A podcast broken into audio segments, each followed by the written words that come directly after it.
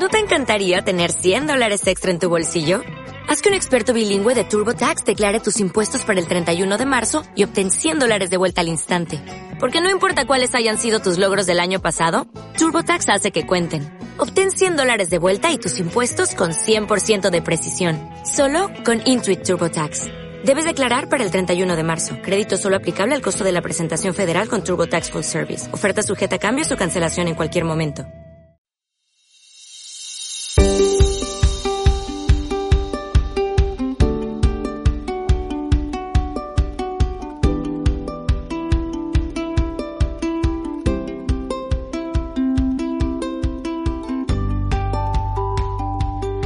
Hola, buenas, ¿cómo están todos? Estamos aquí en un episodio más de Cuñaba, descubriendo más sobre el autismo y la terapia ABA, que como ya saben es la ciencia del aprendizaje, del comportamiento, de la conducta, varios, varios términos que usamos. Espero que, estén súper bien todos, teniendo un, un súper buen día, una súper buena semana. Y antes que nada, quería agradecerles a todos los que se suscribieron y pedirles a los que no todavía que se suscriban, así me cuentan, me cuentan si los temas les ayudan, si son informativos, si les gusta y también lo que no les gusta, así podemos así podemos seguir mejorando. Pero bueno, sí, suscríbanse, suscríbanse si pueden. Pero sí, acá estamos un domingo, estoy grabando ya espero que se esté terminando este invierno, aunque no fue, no fue realmente tan duro, mucha nieve, pero, pero sí, por acá estamos, así estamos en Toronto. Hoy vamos a tener un episodio corto, creo, espero que sí, un episodio cortito, pero súper importante realmente. Hoy vamos a hablar un poquito acerca de la diferencia entre la comunicación y el habla. Vamos a hablar de los beneficios, de la importancia de incluir metas que promuevan a ambos, tanto la comunicación como el habla. Vamos a hablar de las, cómo distinguimos. Vamos a mencionar también un poquito acerca de los diferentes métodos de comunicación disponibles para personas que no, que no emiten un lenguaje verbal. Si, si trabajan con una buen, con un bueno, con una buena psicólogo, psicóloga o, o fonoaudiólogo o fonoaudióloga, Probablemente esta sea una discusión que ocurra a menudo, debería haber ocurrido en algún punto, ojalá. Si el profesional con el que trabajas no, tu profesional de cabecera, no tuvo esta discusión contigo, yo recomendaría que preguntes, que explores otras, otras opciones o que, que presentes otras opciones a, a, la persona con la que trabajas o con la, con la que trabajan tus, tus hijos o hijas es una, buena discusión de tener definitivamente. Y aquí vamos. Si es que, si es que tienen la oportunidad de alguna vez simplemente sentarse y observar a un bebé. sentarse y observar bebés antes del año, entre los 2 y 11 meses en algún lugar más o menos. Simplemente sentarse, observar detenidamente aprendemos muchísimo de ellos y hay muchísimas cosas que pasan. Los bebés son increíblemente activos en su aprendizaje si es que prestamos atención. Para nada no son inactivos. Los bebés son el mejor ejemplo de nuestra habilidad de comunicarnos sin decir una palabra. Todos los niños, antes de llegar a esa edad en la que, en las que comienzan a decir sus primeras palabras, tienen una habilidad de comunicarse inmensa. Esto también ocurre cuando estamos rodeados de personas que no hablan nuestro mismo idioma. Esta es una, experiencia también de la que podemos aprender. ¿Cómo nos comunicamos cuando no podemos hablar el idioma de los que nos rodean? Tenemos muchísimas herramientas de comunicación. Volviendo a los bebés, si prestamos atención, los bebés pueden comunicarse a través de la mirada, a través de expresiones faciales, eh, el comportamiento de su cuerpo, el lenguaje de su cuerpo, gestos, tal vez eh, tratando de guiarnos de un lugar a otro, con sonidos, tal vez no, no son palabras generales, pero hay sonidos y el tono del sonido, el, el, la frecuencia, el, el volumen con el que hablan, hay muchísimos, o con los que, con la que emiten, con el que emiten ese sonido. Hay muchísimos, muchísimas cosas que los bebés hacen. También son unas esponjas, están constantemente observando, observando y absorbiendo todo lo que pasa en el ambiente. Muy a menudo, mamis, papis, llegan diciéndome, diciendo muchos profesionales, estoy segura que esto es algo, algo muy común, y dicen, solo quiero que mi niño o niña hable. Sí, solo quiero que hable. Todo lo demás podemos, podemos conseguir o podemos, qué sé yo, no importa tanto, pero solo quiero que hable, solo eso. Por supuesto que esto es entendible. Esto es, es entendible. Todos los padres, todas las, todas las mamis, todos los familiares y personas que quieren tanto a, ese niño o niña, quieren lo mejor para, para él o ella, ¿verdad? Quieren, quieren que, que la vida sea lo mejor posible y, y, el hablar incluye eso, ¿verdad? Entonces es un sentimiento completamente normal, completamente de esperar, ¿verdad? Creo que todos, inclusive como maestros y terapeutas, ah, hay tantas veces que yo dije de mis propios niños con los que trabajo, dije, ah, si tan solo pudiéramos lograr que hables, que emitas sonidos, sería diferente, ¿verdad?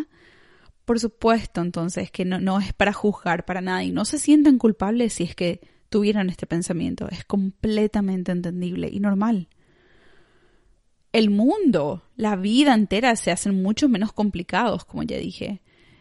Todo es más accesible cuando podemos comunicarnos efectivamente y por lo general el habla es la forma más fácil de comunicarnos, ¿verdad? Nos viene como automáticamente, todo el mundo entiende, es rápido, eh, no, no tenemos que no tenemos que pensar tanto, no tenemos que dudar tanto a veces. Entonces, definitivamente, el habla es la forma más, más fácil, menos complicada, que nos da menos esfuerzo. Entonces sí, tenemos que, definitivamente es válido que queramos que los niños hablen. Ojo, sin embargo, el habla es muy lejos de ser la única forma de comunicarse. Como ya hablamos de, de los bebés, por ejemplo, o, cuando nosotros no hablamos, estamos en un país distinto donde no hablamos el idioma, ahí encontramos un montón de formas de comunicarnos y eso es a lo que tenemos que prestar atención. La, comunicación y el habla no son lo mismo. Uno puede comunicarse sin hablar y también podemos hablar sin comunicarnos. De nuevo, repito, hay personas que pueden comunicarse sin hablar, muy efectivamente, y podemos hablar sin comunicarnos también. De acuerdo a... Estuve buscando un poquito para, para tener algo más técnico, más conciso y encontré a una, una licenciada en comunicación social, su nombre es Isabel Delgado, en el Internet, y ella proveyó una, una definición de, de lo que es la comunicación. La comunicación es un proceso que consiste en la transmisión e intercambio de mensajes entre un emisor y un receptor. Voy a repetir un poquito más lento, ¿sí? La comunicación es un proceso que consiste en la transmisión e intercambio de mensajes. No hablamos de qué tipo, del modo, de la forma en la que estos mensajes se, se transmiten. Simplemente son mensajes que transmitimos de alguna forma entre un emisor y un receptor. Necesitamos tener un receptor también, que es la parte importante. Nosotros podemos hablar sin que nadie nos escuche. Podemos hablar, somos capaces de eso. Pero si es que no tenemos un receptor de nuestro mensaje, no nos estamos comunicando. ¿Ven la distinción? Es, bastante distinto. No existe, como ya dije, no existe una descripción específica del modo en el que el mensaje es expresado. No, estamos, no, sabemos si es que eh, estamos escribiendo, estamos gritando, estamos hablando, estamos susurrando, estamos eh, gesticulando. ¿Sí? No, no hay ningún tipo de descripción. Para, para comunicarnos no necesitamos especificar de qué forma o de qué modo nos estamos, estamos enviando ese mensaje. La comunicación también tiene en cuenta reglas y modismos sociales, complejidades culturales, etcétera, ¿verdad? Nos, nos comunicamos, perdón, un poquito distinto dependiendo de, en dónde estamos. Tal vez hay cosas que podemos decir. Eh, yo sé, por ejemplo, yo me crié y, hasta ahora la mayor parte de mi vida viví en Paraguay y yo sé que mi esposo, por ejemplo, es de otro país y fue muy interesante darnos cuenta que los dos hablamos español, pero fue realmente distinto cómo nos comunicamos, cómo cada país, los ciudadanos de cada país se, comunican y usan el idioma de manera distinta. Y hay cosas que decimos nosotros que para ellos fue muy raro escuchar y, y viceversa, ¿verdad? Entonces es muy interesante la comunicación también. Tiene todas esas complejidades culturales, modismos sociales, palabras, frases que usamos, gestos, expresiones faciales que se utilizan para comunicar cierta parte del mensaje que no es la misma en diferentes culturas, en diferentes países, inclusive en, distintos idiomas. Todo eso, entonces la comunicación realmente es, es una parte del lenguaje bastante compleja. Es, es bastante extenso lo que, lo que entabla realmente. El habla, sin embargo, para mí, de la forma que yo conceptualizo, es bastante simple. El habla en sí es un comportamiento. Es la producción de sonidos desde las cuerdas vocales, o sea, el, comportamiento, la acción que nosotros hacemos de producir sonidos que son sonidos que, que se convierten en palabras y frases cuando son organizados de forma adecuada. O sea, yo ahora mismo realmente estoy simplemente emitiendo un montón de sonidos que salen de mi boca, se producen mis cuerdas vocales y salen de mi boca y ustedes me pueden escuchar. Eso es el habla, es simplemente esa acción de producir sonidos, de formular, de articular ciertos sonidos en cierto, en, cierto orden que nosotros socialmente, a lo que nosotros socialmente damos significado. Entonces tenemos, ven ahí la distinción entre habla y comunicación. Entonces, yo tuve bastantes eh, niños, conocí niños que pueden hablar, son capaces de articular, son capaces de producir sonidos desde sus cuerdas vocales, de su boca, pero no pueden comunicarse. No tienen toda la complejidad que va más allá. Tampoco, tal vez pueden hablar sin darse, sin buscar a alguien que reciba ese mensaje. Sin embargo, sin, simplemente hablan solos. Eso no es comunicación. No estamos enviando un mensaje de ninguna forma, solamente estamos hablando. Entonces, espero que esa comunicación sea un poquito clara y si no, me avisan. Súper contenta de hablar de nuevo. ¿Cómo se relaciona todo esto a los niños con autismo? Con TEA. Cuando enseñamos a niños con autismo es mucho más importante, por lo menos inicialmente, no, no todo el tiempo, pero por lo menos inicialmente, es mucho más importante enseñar a comunicarse que solamente enfocarnos a hablar. Muchas veces a nosotros los profesionales se nos pide que nos enfoquemos a hablar 100% sin enfocarnos en comunicarnos. Por supuesto, como dije, sí, podemos trabajar en que un niño o niña pueda hablar. Por supuesto que es importante trabajar en, eso también, hacer ejercicios, trabajar con los fonoaudiólogos que nos ayuden a producir el sonido, ¿verdad? Articular lo hacemos y, es importante que hagamos eso porque, como ya dijimos, es la forma más convencional de nuestra sociedad de comunicación, ¿verdad? Sin embargo, podemos enseñar a hablar. Eh, yo he observado realmente que realmente podemos enseñar a hablar sin que los niños puedan comunicarse. Y este es un error grave, pero lastimosamente muy común. No es, no es poco común que enseñemos a niños a hablar y unos, uno, dos años, unos meses, unos años después nos damos cuenta que no se están comunicando, que no se están comunicando cuando necesitan realmente. Nos apresuramos y enfocamos solamente en la producción de sonidos, en la articulación, pasamos muchos meses, semanas, meses, inclusive años a veces en esto, y después vemos que los niños no saben cómo usar esas palabras efectivamente para decirnos lo que necesitan en momentos difíciles, en momentos que realmente necesitan comunicarse. De tal forma, entonces, los niños hablan pero no se comunican y los problemas continúan. En este caso, el, poder hablar no, no nos ayuda, no hace ninguna diferencia en hacer la vida más fácil. ¿sí? Si podemos hablar pero no comunicarnos, no estamos haciendo ninguna diferencia en la vida de alguien más. Sin embargo, si nos enfocamos en la comunicación antes de preocuparnos, o por lo menos al mismo tiempo que enseñamos esa producción de sonido, del hablar, damos a nuestros niños la habilidad de lo que llamamos comunicación funcional. Realmente somos capaces de comunicarnos de forma efectiva y así nuestras necesidades se cumplen. Damos a nuestros niños y niñas la, habilidad de hacernos realmente saber lo que quieren y o necesiten en un momento específico, incluyendo en los momentos difíciles, como ya dijimos. Esto es, es clave, es súper clave.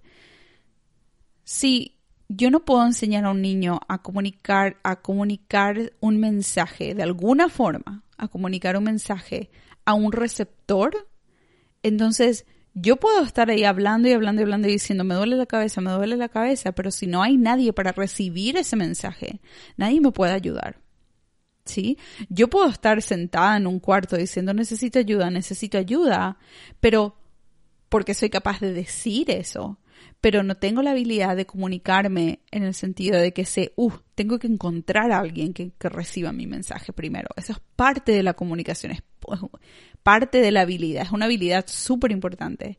El, el enseñar a los niños que tienen que buscar un receptor, alguien con quien comunicarse, es la parte inicial de la comunicación. Es súper, súper esencial e importante. Ya dijimos que el habla no es la única forma de comunicarse. Es la más fácil, por lo general, pero no es la única. Cuando hablamos de comunicación hay muchos, muchos medios, muchos modos de comunicación.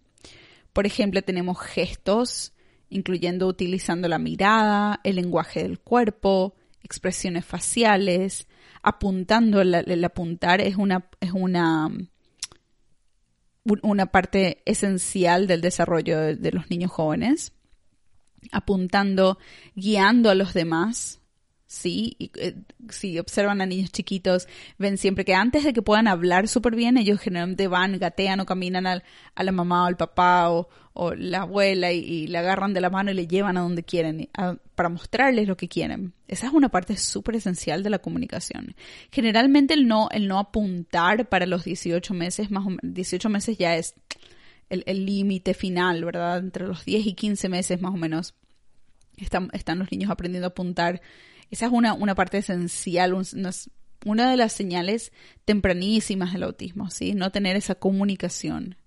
Porque es una comunicación más social, ¿verdad? Ya tenemos una complejidad social cuando podemos apuntar y guiar y, tener expresiones y, y lenguaje del cuerpo.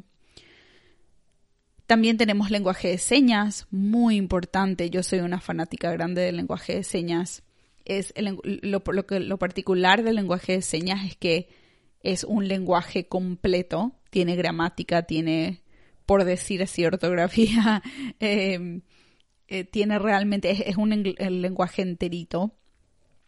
Es genial. Entonces tenemos hasta ahora gestos, lenguaje de señas, utilizando fotos o imágenes, eh, eh, dibujos e intercambiándolas. O sea, por ejemplo, si es que tengo yo, si yo quiero una galleta, tengo un librito con unas muchas fotos y agarro, agarro la, fotito de la galleta y me voy y le paso a mamá. Y es mi forma de decir, hey, quiero esto, ¿verdad? Es lo que, lo que haríamos tal vez si es que estamos nosotros en un país en el, que no, entendemos el, idioma. Tal vez esa, es una forma efectiva de comunicarnos. Tal vez agarramos una servilleta y dibujamos algo y, le pasamos al, al mozo o a alguien que nos pueda ayudar pero sí podemos utilizar imágenes, fotos. Escribir puede caer en esta categoría, podemos dibujar, podemos escribir, pero escribir es algo que no utilizamos generalmente, ah, tal vez más tarde, porque necesitamos muchísimas habilidades para poder aprender a escribir.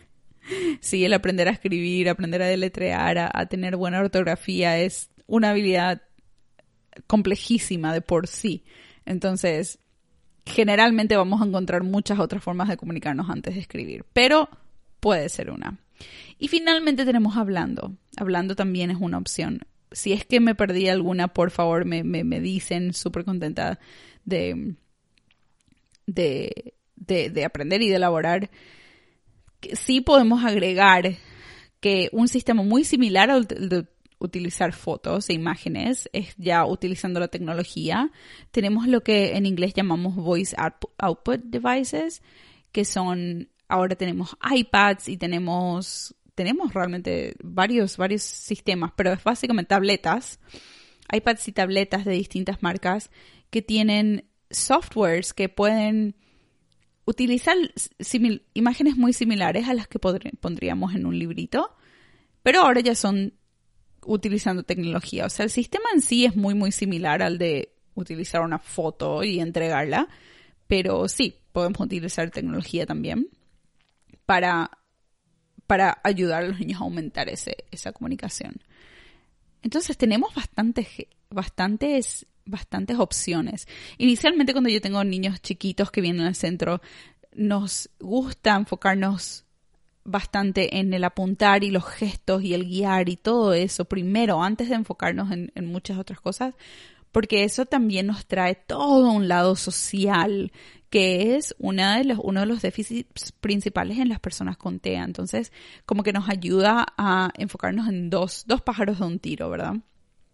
es súper, súper importante, especialmente en los chiquitos, porque realmente es una, una forma muy, muy importante de comunicación. Los gestos, lenguaje del cuerpo, expresiones faciales, apuntar, todo eso.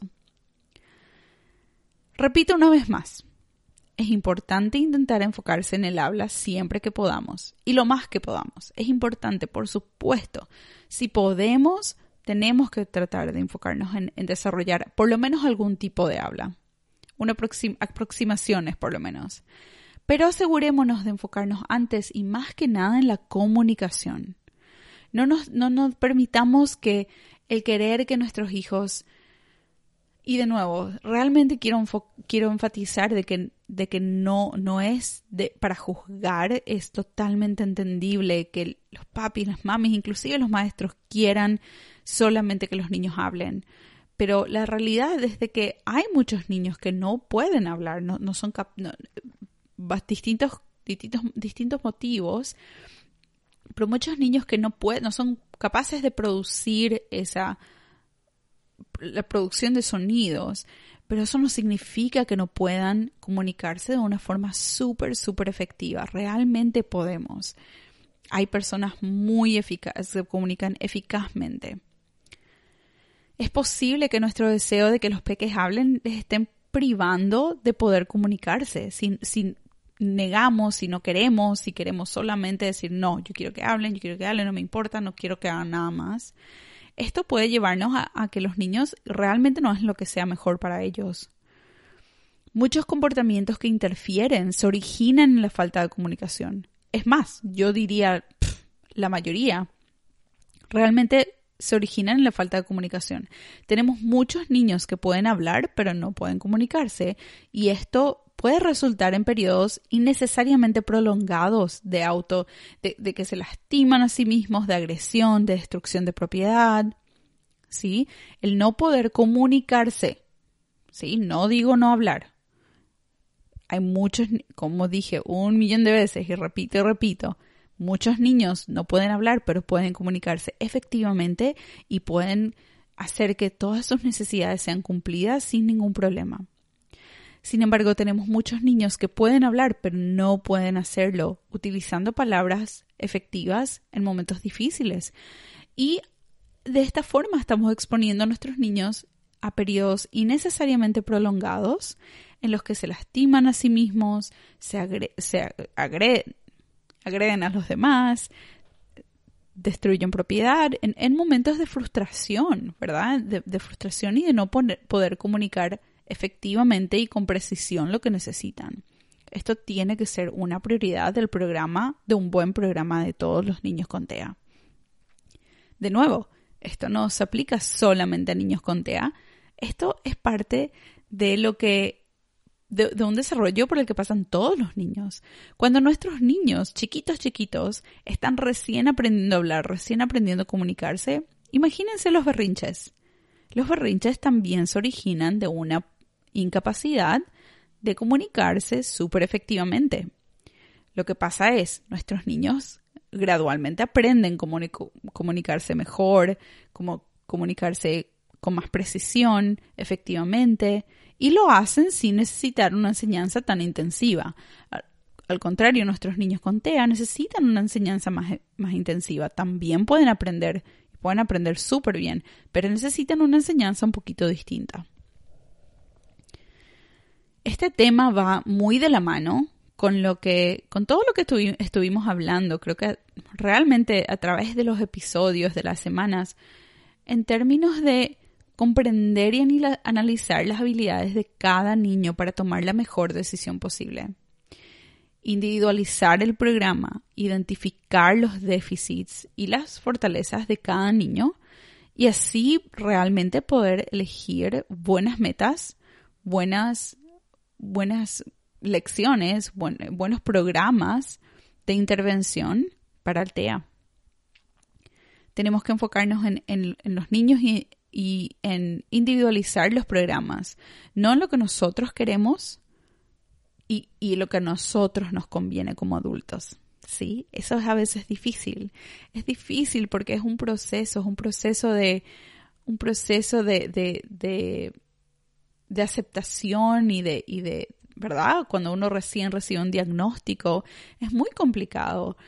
los papis tienen que ser generosos y, pacientes consigo mismos y realmente exigir que sus los, los, clínicos, los profesionales de cabecera con los que trabajan, nos ayuden en este proceso y nos eduquen y, podemos confiar en ellos, ¿sí? Pero bueno, estamos no tan largo hoy, pero un, un tema que realmente quería tocar ya hace mucho y espero que Espero que les haya gustado, espero que sea informativo y que realmente les aliente a pensar un poquito de forma distinta cómo estoy viendo las necesidades de mis niños, de mis niñas y entendiendo qué es lo que realmente necesitan, cómo individualizo su educación y les doy herramientas efectivas que realmente van a hacer la diferencia en su vida, en, la en una vida con, en vivir una vida con dignidad, con independencia, y satisfechos haciendo las cosas que les gustan hacer. El poder comunicarnos es una parte esencial de eso, así que espero que les haya hecho pensar un poquito. Y bueno, aquí llegamos. Nos vemos en dos semanitas con un nuevo tema. Porfa, ¿se acuerdan? Suscríbanse si pueden y me dejan un mensaje, me, dejan, me dicen si les gusta, si hay algo de lo que quieren escuchar y estaría súper contenta de, de hablar de hablar con ustedes y comunicarnos, comunicarnos efectivamente. Pero bueno, espero que tengan un súper, súper lindo día, una súper buena semana, fin de semana, el día en el que estén escuchando. Y nos vemos prontito. Chao.